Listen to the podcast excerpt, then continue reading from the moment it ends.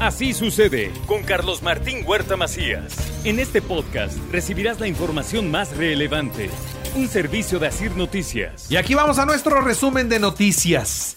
Ni idea, ni idea tiene Claudia Rivera de las finanzas municipales cuando habla de que el agua potable la tiene que administrar el ayuntamiento. ¿Esto quién se lo dice? El presidente municipal actual. Dice, ni idea de lo que significa el manejo del agua potable tiene esta mujer y está pidiendo que se vaya para el ayuntamiento, pues sí está crítico. Los parquímetros de Puebla serán los más baratos, ¿eh?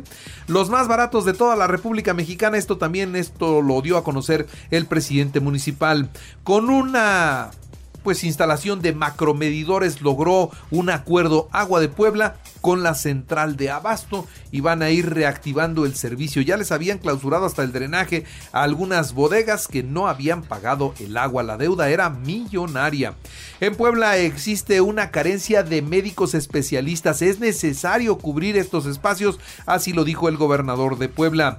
Ignacio Mier debe someterse a una investigación por los señalamientos de corrupción que enfrenta. Esto lo dice Fernando Morales. Amanda Gómez, Salvador Sánchez y Álvaro Sánchez la terna para la Auditoría Superior del Estado. Así lo confirma el titular del Congreso, Sergio Céspedes, el líder del Congreso, Sergio Céspedes.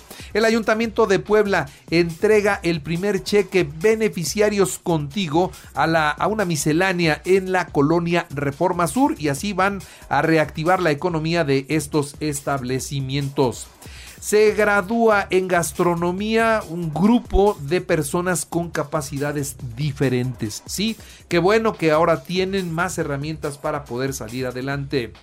Eric Landeros Olvera, investigador de la Benemérita Universidad Autónoma de Puebla, uno de los mejores profesionales en enfermería de todo el país, así fue reconocido. A 21 días del secuestro de Sandra Elizabeth en Amozoc, hay siete detenidos, pero de ella nada se sabe, por eso ayer hubo una manifestación. Localizan el cadáver de un bebé de tres meses, devorado ya por la fauna, a un lado del río Atoyac. Esto fue en el municipio de Cuautlancingo. Una mujer identificada como Luz Angélica fue hallada muerta dentro de un anexo ubicado en la diagonal Defensores de la República. Inicia operaciones la sala de lactancia en el ayuntamiento de San Andrés Cholula. Qué bueno, es un ejemplo para todos los demás ayuntamientos. ¿eh? A las madres de familia que están lactando, que están dándole de comer a sus hijos, les tienen que poner un espacio para que puedan continuar con esta dinámica. Los niños tienen que comer y tienen que disfrutar de la leche materna por lo menos seis meses. Debe haber lugares como este. Enhorabuena por esta acción.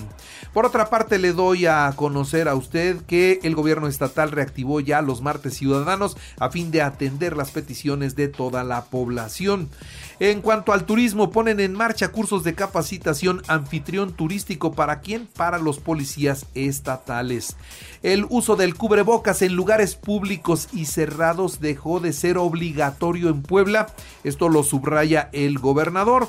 Y bueno, pues hoy puede usted andar libremente por todas partes sin el cubrebocas no es obligatorio.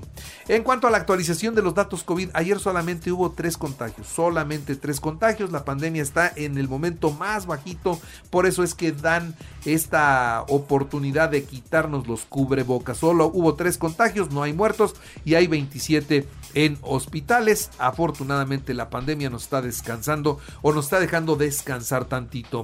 Eh, por cierto, ayer el gobierno de la República ajustó la cifra de muertos. ¿eh?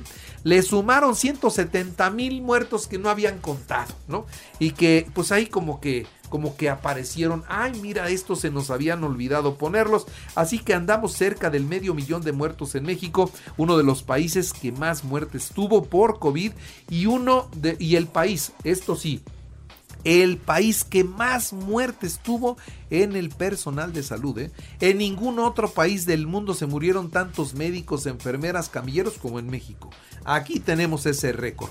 Bueno, durante tres años han estado vacantes las plazas de médicos en las zonas rurales, en las zonas alejadas de las grandes ciudades, bajo el argumento de la inseguridad. Por eso, por eso es que vienen los médicos, los 500 médicos cubanos. Esto lo reiteró ayer el secretario de Salud, el doctor Alcocer. Los médicos mexicanos aseguran que si los mandan a plazas del interior de estados como por ejemplo Guerrero van van, pero pues que les den las plazas, dice, porque hemos buscado trabajo y siempre nos dicen que no hay plazas.